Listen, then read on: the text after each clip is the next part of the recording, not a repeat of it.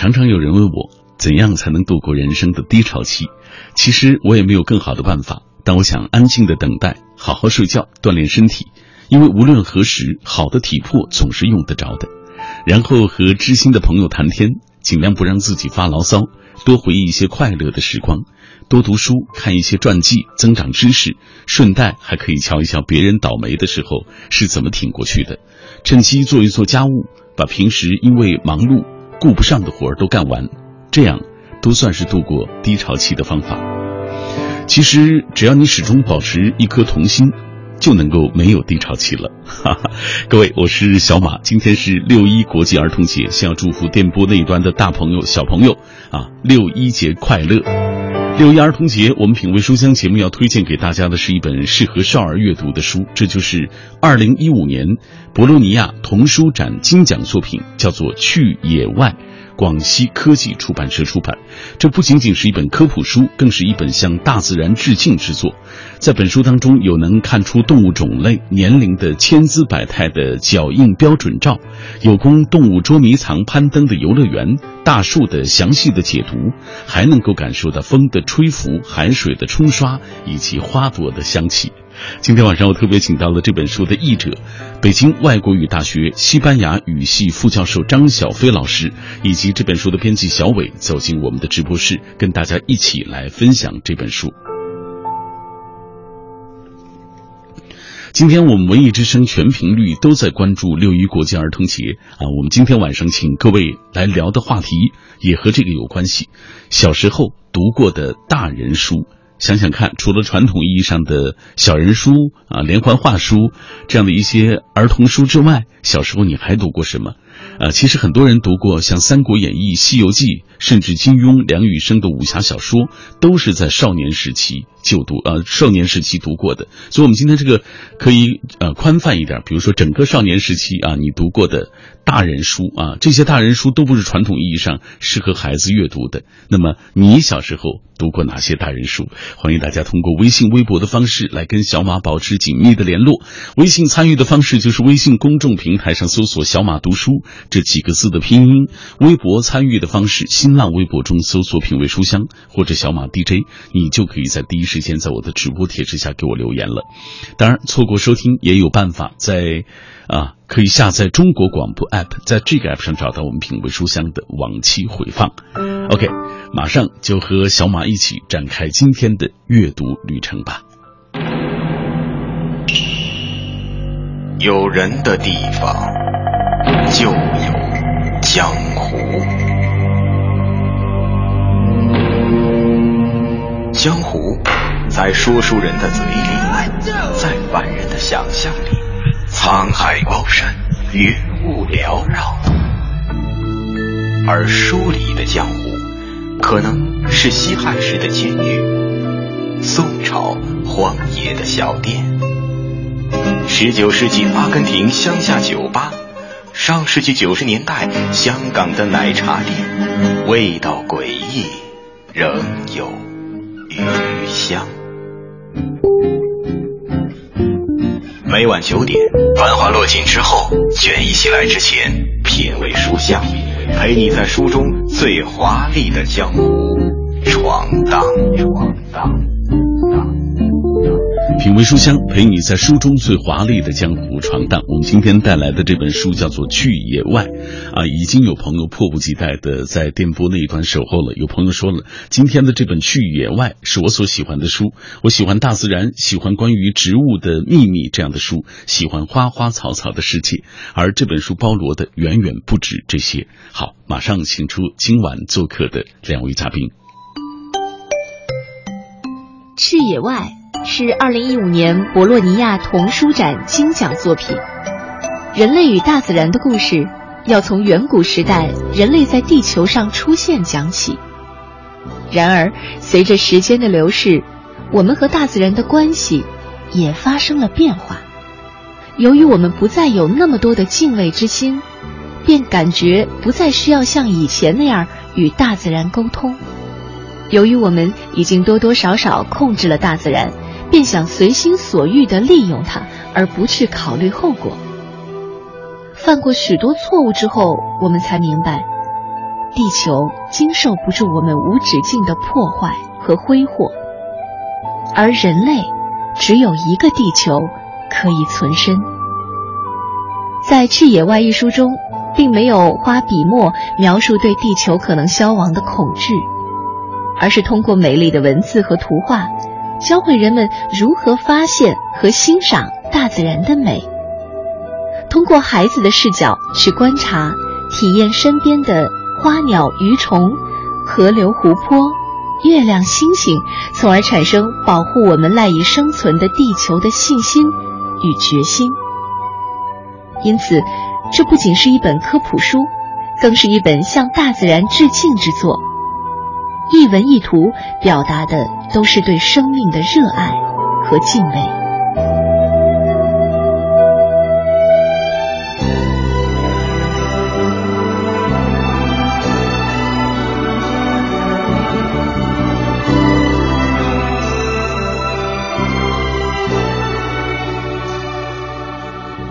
感谢各位继续停留在 FM 幺零六点六中央人民广播电台文艺之声的电波当中，我是小马，品味书香。每天晚上我都带来一本书，也约会几个新朋友。呃，今天我带来的这本书获得了二零一五年博洛尼亚童书金奖，这就是我们在这个六一推荐给电波那一端的小朋友们的一部作品，叫做《去野外》。探索大自然之旅，来自于广西科技出版社。呃，那我们今天特别请到了这本书的责编和这本书的译者啊，我们马上请出小伟还有张小飞老师来，张老师给我们听众打个招呼。嗯，大家好，小朋友们你们好，小读者们大家好。刚才我们听到小飞老师和小伟啊，他们二位的介绍啊，呃，我们先请进小伟给大家来介绍一下这本书，在封面上就写它是获得了二零一五年博洛尼亚童书的金奖，是一部非常优秀的国外的童书啊，它是有关于科普的，给我们介绍一下这本书。去野外这本书呢，获得了二零一五年博洛尼亚的童书金奖，它是一本比较特别的书。它讲述了引导小孩子怎么去走出去观察和探索大自然，它属于一种博物书。那它的书名叫《去野外》，很多人就想问，到底是去哪里呢？其实它指的就是一个无所不在的大自然。那进到你家周围的花园空地，或者在稍微远一点的小树林公园，再远一点点的，比如说一些自然景点或生态公园，那这本书就是用孩子的角度去观察世界、探索大自然。书里面提到了很多小孩子特别感兴趣的问题，比如说蚯蚓有鼻子吗？蚂蚁为什么会排着队走路？嗯，树怎么长得这么高而不会摔倒？为什么小鸟喜欢在树上做窝？还有，如果鸡是鸟类，为什么它们不会飞？等等，我们觉得这个问题非常有童真和童趣。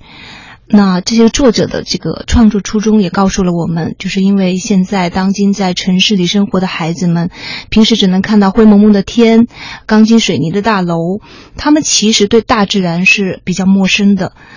但可是孩子呢，对大自然的亲近之心呢，是一种。应该说是本能和天性，不应该抹杀这种给他们的体验，而是应该给他创造条件，让孩子找回快乐的童年。而且不仅仅是孩子，我认为就是所有的人都应该去亲近大自然。嗯，这就是这本书，它从利益到初衷上，那得到了一个很大的肯定。其实对于生活在大城市的孩子来说，亲近大自然变成了一个很奢侈的一个想法啊。嗯，其实我们现在亲近大自然真的是需要。花出大块的时间去啊郊区去野外，这个过程不是一件容易的事情。我们接下来要请出这本书的译者张小飞老师，给我们来讲一讲翻译的过程当中遇到的一些问题吧。呃，小飞老师，您是做相关翻译的专业工作，也是做做相关的这个教学工作啊，长达二十年的时间。但是我想知道，呃，翻译这样的博物书啊，尤其是给孩子们来翻译这样的作品，和过去比如说翻译小说。它有什么样的区别？是更难了还是更容易了？小魏老师，主持人说我是这方面的专家，其实真的是不敢当。嗯，我是主要从事教学工作。嗯，翻译呢是一个业余的爱好。嗯，因为以前有一些翻译诗歌或者是小说这种纯粹的，就是文学作品的经验。嗯，嗯，但是翻译这种大部头的针对儿童的这种作品，这个真是还是第一次。嗯，那个肯定是说。这两种不同的翻译，就是各有它的难度和各有它的难点，所以说它可能不好比较哪一个更难。但是有一点可以肯定的，就是说，呃，在翻译这样一本童书的时候，你在这个斟酌字句上，对这个表达的取舍上，你下的这个功夫，绝对是不比你翻译一本就是给成人看的这个文学作品要少。所以付出的心血也是很大。呃，大概翻译了有多久？因为还是很厚的嘛。是去年五月份开始接触到这本书的，呃，但是开始就是拿在手里浏览，然后后来真正开始动笔的时候，都已经是就是去年的第二学期，就是九月份了。嗯，因为我当时就是接到这本书的时候，我本来我手头上还有一个就是未完成，就到现在也没有完成的一个翻译的任务，就是翻译呃萨达马戈，就大家可能知道，就是九八年葡萄牙获得诺贝尔文学奖的一个作家，翻译他的一个也是一个很大部头的一本小说，然后翻译那本小说，当时就是觉得感觉很困难，就是所有的业余时间就都被用尽了。然后本来就是说不太想再接受新的一个翻译任务了，嗯，但后来就是因为这本书一些特别的特点吧，就是又接受它了。但是实际上真正开始动笔，也就是到了九月份，而且比较集中起来翻译的，其实只有两个时间段，一个是这个十一的假期，一个是这个寒假的前一部分，但是其他的。就是那整个一学期的业余时间，基本上也都在看这本书，然后会做一些前期的准备，比如说有里面一些专业的词汇啊，还有一些具体的知识点的那个理解和查找之类的。小飞老师是典型的，就是在学校里工作的，所有的时间都是按一学期一学期啊来这样算的啊。这个作为计时的标准。对对对。城市的水泥森林淹没了孩子的自然梦想。书本、电脑、雾霾，夺去了本应属于童年的美好。我们还是孩子时，还有风筝、蝴蝶。现在，我们希望带孩子发现一个更美好的世界，呼吸一点新鲜空气，投入大自然的怀抱，就足以让人心旷神怡。多一点与大自然的接触，会更激发孩子的创造力。在踏出家门之前，我们应该花一点时间，先了解和认识一下大自然。通过《去野外》一书，我们可以知道大自然无处不在，就连房前屋后的花园和空地里，也有许多秘密等待着我们去发掘。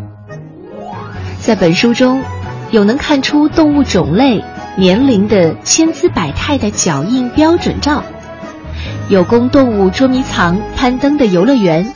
大树的详细解读，还能感受风的吹拂、海水的冲刷、花朵的香气。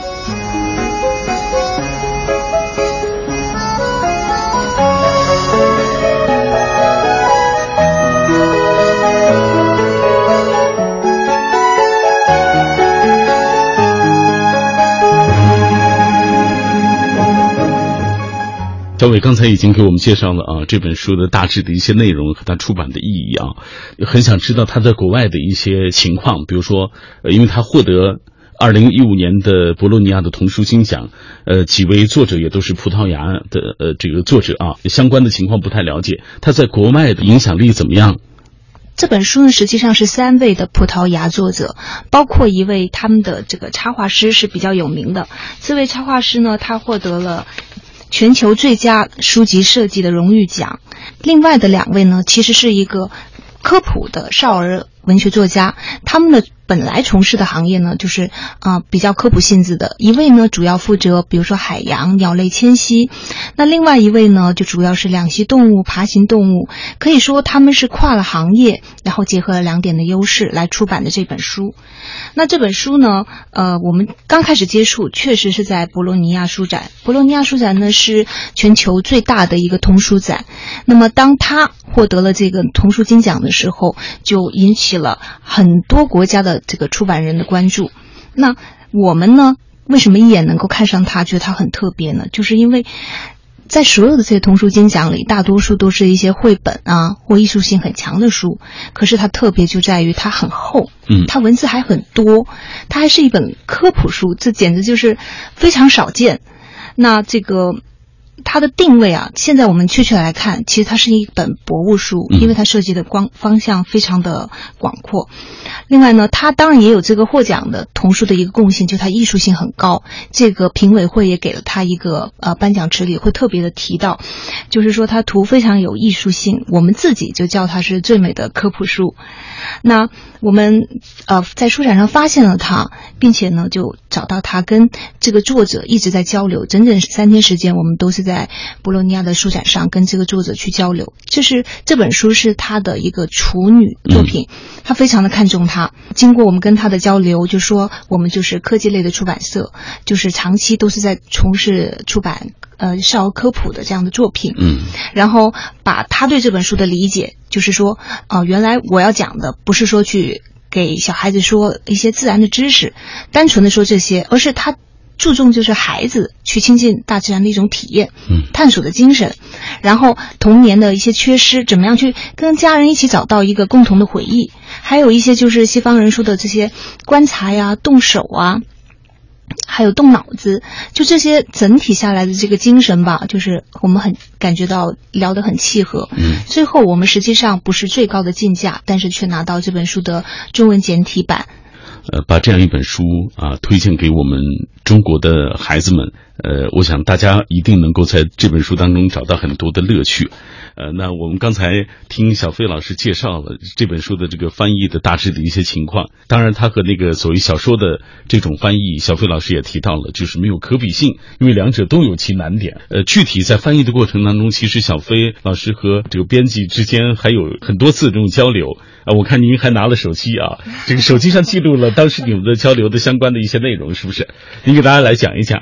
嗯，这个要是先说手机上内容的话，那个实际上是，呃，我们当时就是做这个样章回馈的时候，嗯呃，因为这个呃出版社先找到我，我是呃就像刚才所说，因为我本来手里面我有另外一本很难的书，我就不想再接一本书，但是后来因为呃那个编辑就是王一鸣老师，他就给我介绍的很详细关于这本书的这个情况哈，那么我一看，首先它是一本儿童书，嗯因为我是一个孩子的母亲哈，所以我就。对他可能有一种天然的有一种亲近感，然后呢，它是一个科普书。其实我们现在知道，就是从国外引进来的给孩子看的书其实很多，呃，但是大部分可能是这种文学的或者是人文这方面比较重视的这种作品，绘本也很多，但是那个绘本可能就是给更加低幼一点的那个年龄段的小朋友看的。然后对于我们这个少儿这一块儿来说，从国外引进来的真正有质量的好书，除了这个文学这一块儿，可能在科学这方面可能是还是比较有欠缺的啊，啊、所以我就觉得这个题材还是挺好的。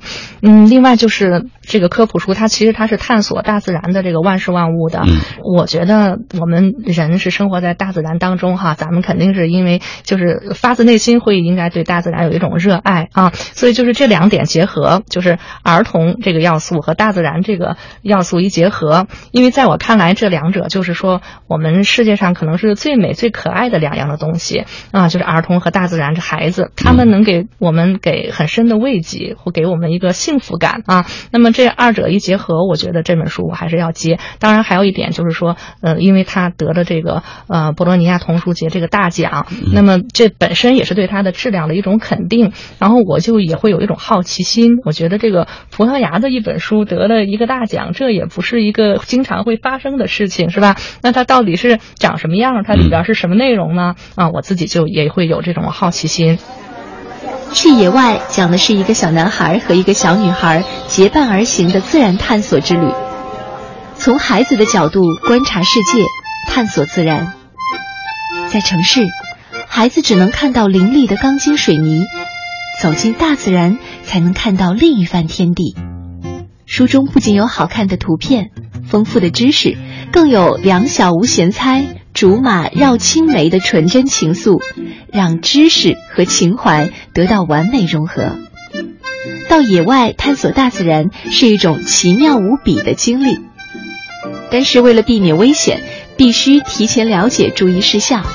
去野外正是一本兼具百科书和工具指南的读物，列出了探索大自然的必备工具。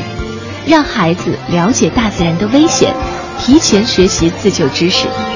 此外，这本书还包括了户外活动建议和众多插图，包括观鸟、看星星、制作植物艺术品等等详细步骤。他为全家一起出游、探索，亦或默默观察这惊奇的大自然，提供了动力。一本关于野外啊探索的这样一本，呃百科全书，可以说是来自广西科技出版社出版的《去野外》。我是小马，这里各位听到的是我主持的品味书香节目。那在今天节目进行的过程当中，我们也邀请各位加入到我们的讨论中来。我们今天有一个互动话题，就是小时候你读过哪些大人书？哦。呃，小时候我们可能都读过一点点，就是除了传统意义上之外，比如说，呃，儿童连环画啊，或者是呃小人书等等这样的一些书之外的一些成人读物，比如说有朋友读过《三国演义》《西游记》，甚至金庸、梁羽生的武侠小说，啊，还有朋友读的。因为是特殊年代嘛，可能小的时候，我们现在的书不像现在啊，少儿书这么多啊，你可以选择的范围也大。很那个时候，我们可能读到的书的种类也比较少，所以我们要来看一看大家都读了些什么书。清风徐徐说：“那时不但生活贫瘠，文化套餐也是少得可怜。喜欢一本书，就从喜欢封面开始，因为囊中羞涩啊，不能反复的从店员手中拿来拿去。记得有一次买了一本杂志，有一篇叫做阿加莎啊阿加莎的短篇叫《女佣》，一次看不懂，过了几年重新翻出来再看，直到现在仍然是记得他说的那句话：说没有人是完美的，而身份卑微的人更容易轻易的显示出他的缺点。”清风徐还继续说道：“他说，呃，小时候看过的书，其实你看不太懂，但是总是长留在你的脑海中的。如果长大之后刚好是你喜欢的类型，可能你就会感恩那么早，你就能够。”和他相逢，呃，醒醒，他说喜欢插画啊，也希望自己未来能成为一个插画师。于是阿拉丁，他说父亲曾经是村里的赤脚医生，家里有很多医学方面的书，我偷偷看时又好气又觉得好怕，尤其是有人体解剖方面的图画时，父亲见我乱翻，就丢给我几册。北京市中草药一类的小方砖啊，我就是慢慢的翻看起来，后来还和同学显显摆我们家门口的小草。原来有另外的名字啊，它还能够治病强身。但是后来那些书因为房子漏雨泡湿了啊，慢慢的就扔掉了。但是这样的一些知识长留在我心里。想一想，若干年过去了，小时候读到，现在他还记得呢，是不是？还有朋友说了，后悔当年读书太少，好在遇见了品味书香节目。此刻正在静心听节目，祝小马和大小朋友们儿童节快乐。现在听节目也不晚，每天我都带来一本书，相信你一定能够有所获得的。不重复，真羡慕孩子可以在阳光里、草地上自由奔跑。加班头昏脑胀，很想回到童年的乡下去看看星星。出差谈判，为自己戴上一张面具，不记得从什么时候开始，再也不能童言无忌。这个儿童节，本周三，文艺之声为仍旧有童心的你特别策划。你好，童年！你好！我们一起用声音带你向烦恼告别，向童心问好。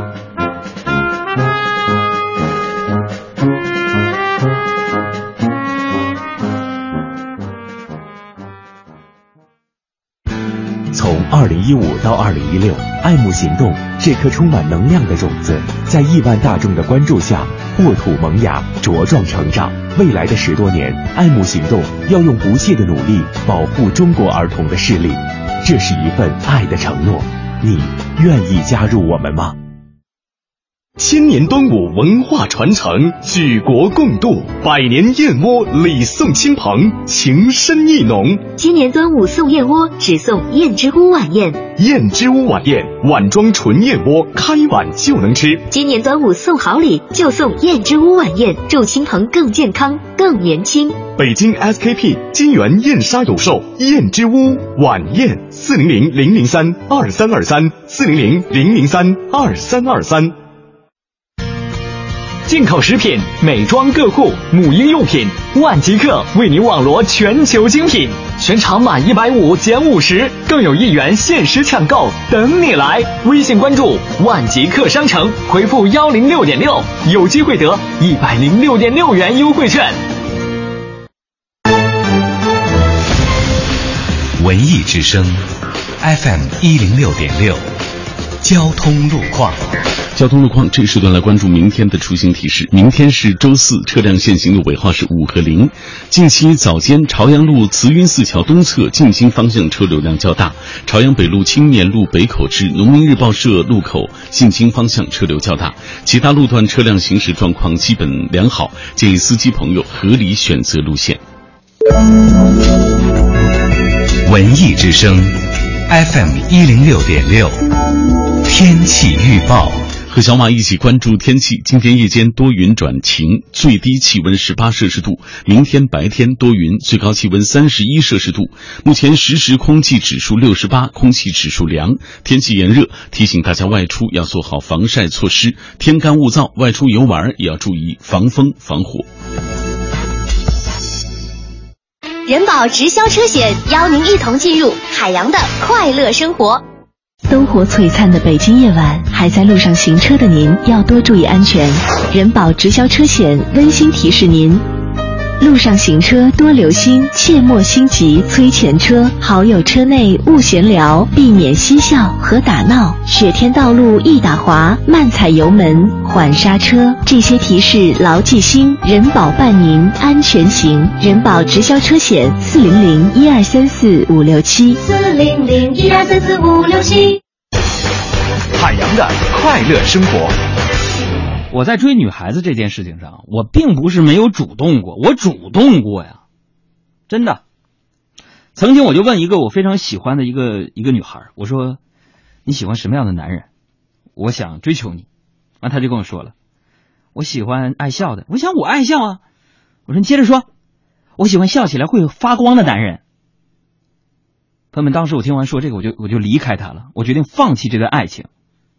笑起来会发光，他都说的是如来佛祖吗？那不是。想要更多香料，敬请关注每晚五点海洋小爱为您带来的海洋现场秀。海洋的快乐生活由人保直销车险独家冠名播出。电话投保就选人保。四零零一二三四五六七。中央人民广播电台文艺之声，FM 一零六点六。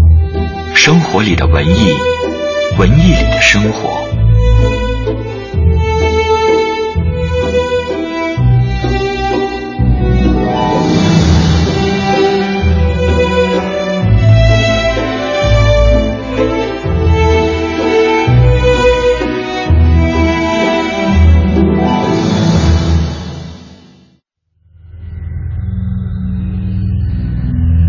用声音的温度。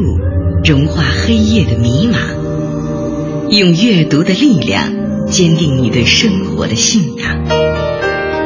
每晚九点到十点，品味书香，讲述书卷之中那从手边流淌的岁月，讲述书卷背后那熠熠生辉的时光。能够永远像孩子一样，对周围满含着真诚，对自然拥有爱心，对世界充满好奇，这该是最好的人生状态。感谢各位继续停留在小马的声音世界当中，品味书香。我今晚带来的是二零一五年博洛尼亚童书展金奖作品《去野外》。呃，在这个六一节推荐给电波那一端的少儿朋友。今天我们在直播室当中请到的是，呃，这本书的译者，北京外国语大学西班牙语系的副教授张小飞，以及这本书的编辑小伟。当然，在节目进行的过程当中，更欢迎各位来跟我我们保持紧密的联络。我们今天说到的话题就是小时候读过哪些大人书。来抓紧时间看记忆长歌的留言，他说小时候家里不宽裕，没有太多的儿童读物可读，所在的郊区学校也没有像样的。图书馆，因此除了少得可怜的连环画，只好有什么就读什么，哪怕是像半月谈、马恩毛选之类的。印象最深的是小学五年级借到的上中下的《西游记》，看得似懂非懂。这是我呃过早接触、从头至尾读完的一本成人书。后来像什么《明英烈》《小武艺》《岳飞传》《三国》《水浒》之类的也都读过，很吃力，有的说实话读起来确实挺乏味的。呃，差点摧毁了我的阅读兴趣，但是也间接的使我的阅读面变广了，成就了一身杂学。看看如今孩子有那么多儿童读物可选择，心里不免羡慕、嫉妒、恨。啊，有适龄的书可以读，实在是一件幸福的事情。爱读书的你，多多惜福。爱读书。多读好书是一件好事情，哎，这也是给我们节目在做广告。来，嗯，大家可能平时工作忙啊，没时间啊，可能自己翻书。那每天晚上选择 FM 幺零六点六，中央人民广播电台文艺之声的品味书香，跟小马一起每天晚上读一本新书，这过程一定是收获很多的。接下来我们继续请出张小飞和小伟为我们介绍去野外。上半时段，小飞老师也提到了这个所谓翻译的过程当中遇到的难点。接下来还有什么难点？继续请他说。城市的水泥森林淹没了孩子的自然梦想，书本、电脑、雾霾夺去了本应属于童年的美好。我们还是孩子时，还有风筝、蝴蝶。现在，我们希望带孩子发现一个更美好的世界，呼吸一点新鲜空气，投入大自然的怀抱，就足以让人心旷神怡。多一点与大自然的接触，会更激发孩子的创造力。在踏出家门之前，我们应该花一点时间，先了解和认识一下大自然。通过《去野外》一书。我们可以知道，大自然无处不在，就连房前屋后的花园和空地里，也有许多秘密等待着我们去发掘。在本书中，有能看出动物种类、年龄的千姿百态的脚印标准照，有供动物捉迷藏、攀登的游乐园、大树的详细解读，还能感受风的吹拂、海水的冲刷、花朵的香气。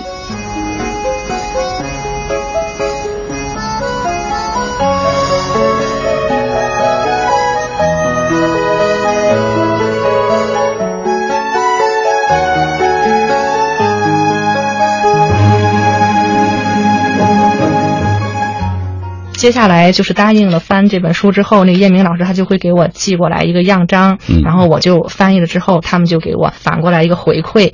当时我就注意到他们这个回馈真的是太详细了，因为以前也有和别的出版社就这样类似的这种合作哈，但是他们这个回馈真的是就是每一点他就给你他是怎么想的，他为什么觉得你这一点写的是不是不太合适？那么他觉得怎么写合适都非常非常的清楚啊，我就感受到真的是很。专业，然后是很敬业、很认真这种态度，就觉得就很愿意和他们合作哈。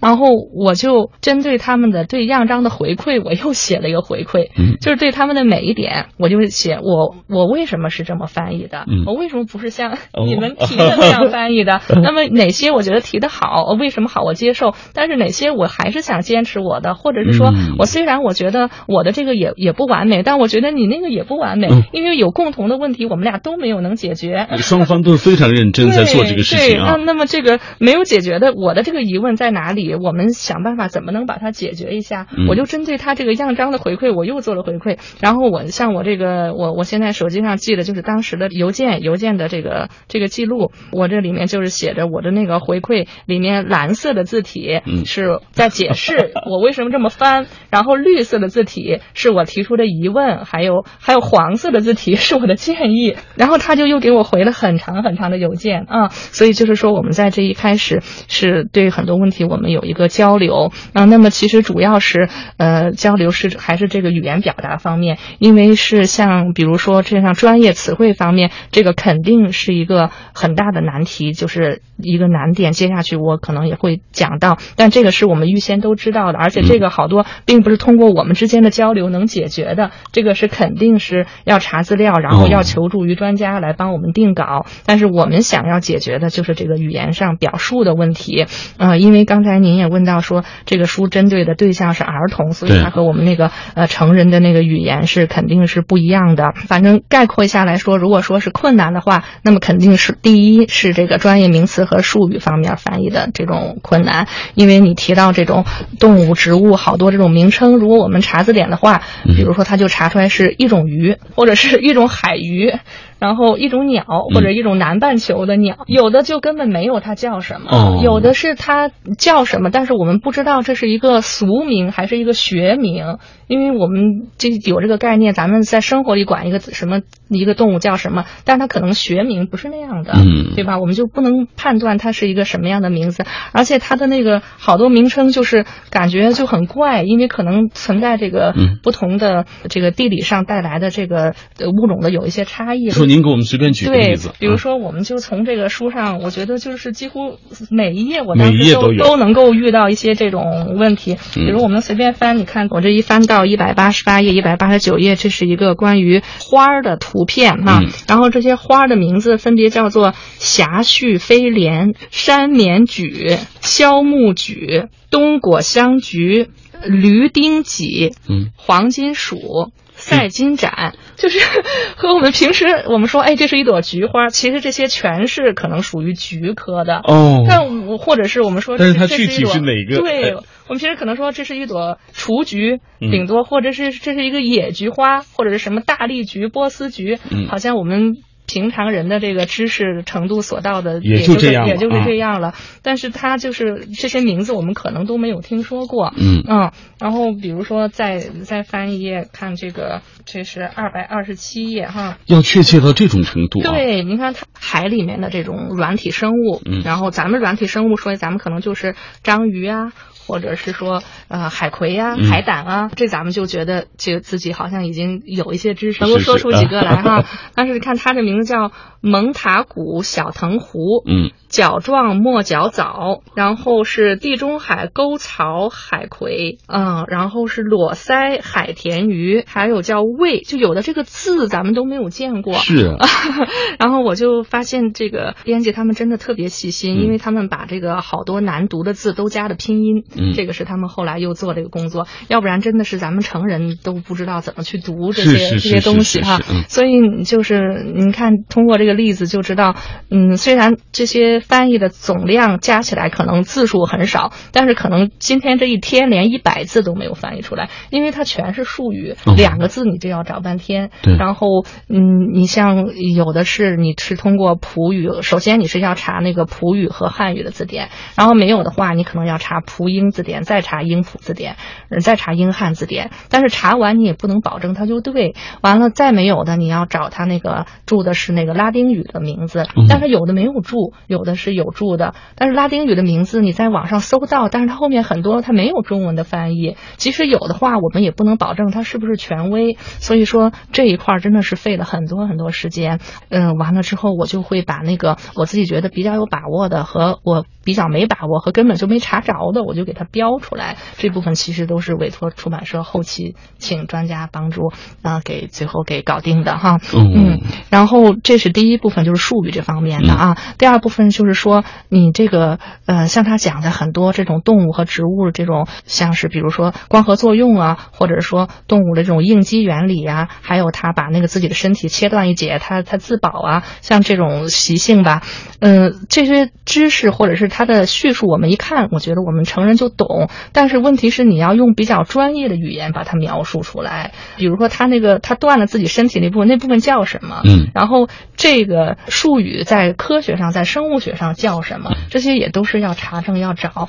然后我那段就天天就在百度百科，就感觉自己也是呃从里面真的是学了好多好多东西。嗯然后因为这些都是要求很精准的，当然咱们肯定不能说做到像一个教科书的标准那么高，但是当时我心里想的是，我是要向那个标准去看齐的。嗯虽然我肯定就是不是任何这方面的专业人士，但是我先前期通过我自己能够去搜索，然后通过我自己去把它呃归纳一下、验证一下的话，我可能希望自己尽量的能够做到稍微的准确一点，也给后面减轻一点那个工作的负担。嗯另外，我是希望，我觉得这本书它其实本身就是可以作为一本工具书来使用，所以说它里面记载的那些知识，应该是说能够经得起检验的。《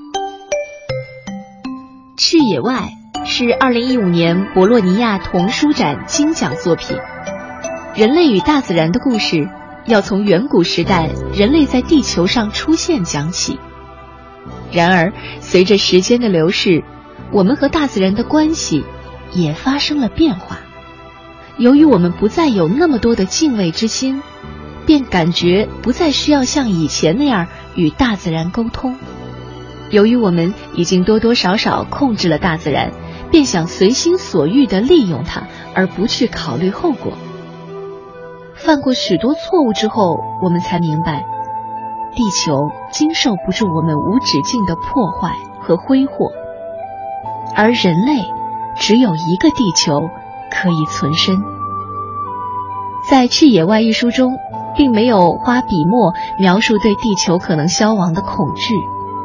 而是通过美丽的文字和图画，教会人们如何发现和欣赏大自然的美。通过孩子的视角去观察、体验身边的花鸟鱼虫、河流湖泊、月亮星星，从而产生保护我们赖以生存的地球的信心与决心。因此，这不仅是一本科普书，更是一本向大自然致敬之作。一文一图表达的都是对生命的热爱和敬畏。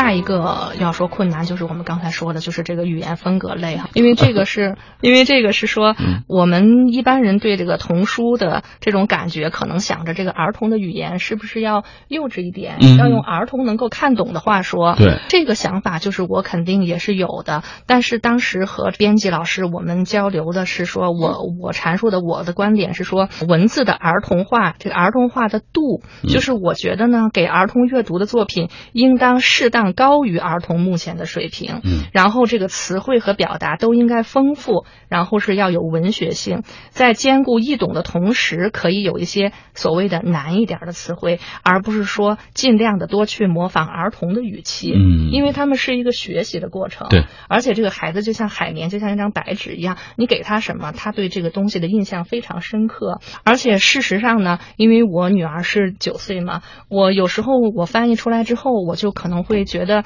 他能不能看懂啊？是不是太难了？对他来说太难了。然后我就有好几次就是找他，还有在我们家玩的他的同学，我说你们俩来读读这一段，而且不是我读给他们听，因为我想看他认识不认识这个字。嗯。然后他们基本上没有不认识的字，他们都读的有声有色。然后我就感也能说清楚什么意思。对，能说清什么意思，而且他们觉得就很朗朗上口那种感觉。所以我就觉得是，嗯，咱们有时候不要太低估了孩子的水平。对。而且咱们这个呃。小学的这个语文，这且不说这是到底是就优势多还是劣势多，但是起码在教认字儿就这种硬性的这种知识储备上，咱们是做的很好。就是四年级的孩子，我有时候看他的那个呃要求他们默写的那个字是特别特别的难，所以他们基本上不存在这个认就是识字这方面问题。但是应该肯定是我们这对象还有更小的孩子，所以说就给他们注出这个拼音来，我觉得是非常好。另外一点就是说，因为这个原文和汉语的它的表达上的区别，像这种是说明文之类的这种文字，这个外文它其实更注意的是表达信息，而它可能不会加上很多修饰的部分。但是咱们中文就不一样了，因为咱们那个中文，咱们就比较讲究这个文字的这个文学性。比如咱们就是说言而无文，行之不远，对吧？就是这个意思。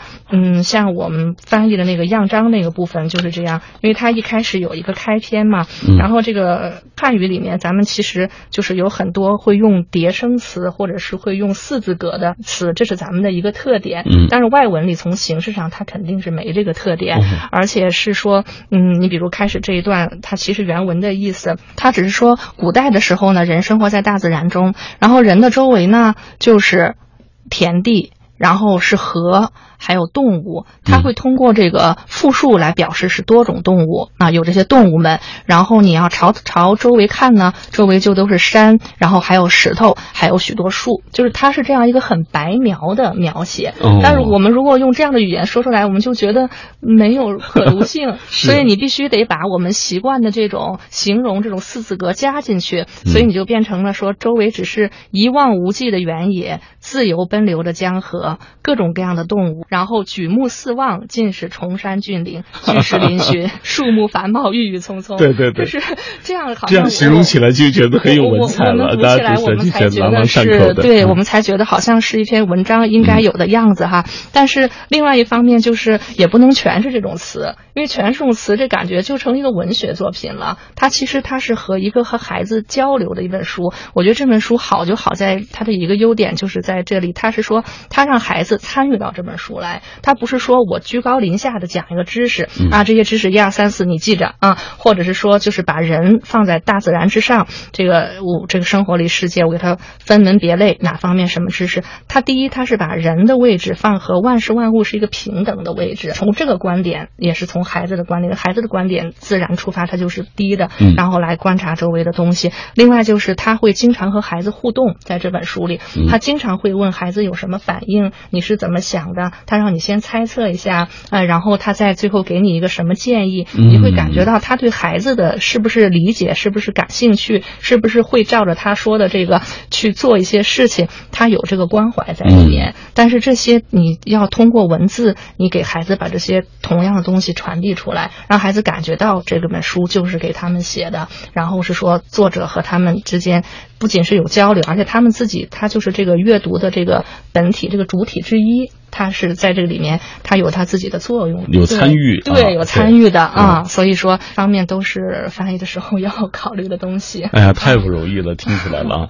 小伟，来接着给我们来介绍一下。刚才我们已经听小飞老师给我们介绍，无论是翻译还是编辑的过程当中，大家都很用心。给我们来讲一讲这本书当中的这个图片啊，都非常的精美，五颜六色的，特别适合孩子们来看。这就是原书就有的吗？是的，呃，这本书呢，从封面设计。再到内文，特别是里面一幅一幅美妙的插图呢，都是原呃按照原版的设计来进行的，这也是作者自己的要求。那这本书的这个插图呢，刚才我们说了，这个这个插画家获得了这个全球最佳图书的一个设计荣誉奖。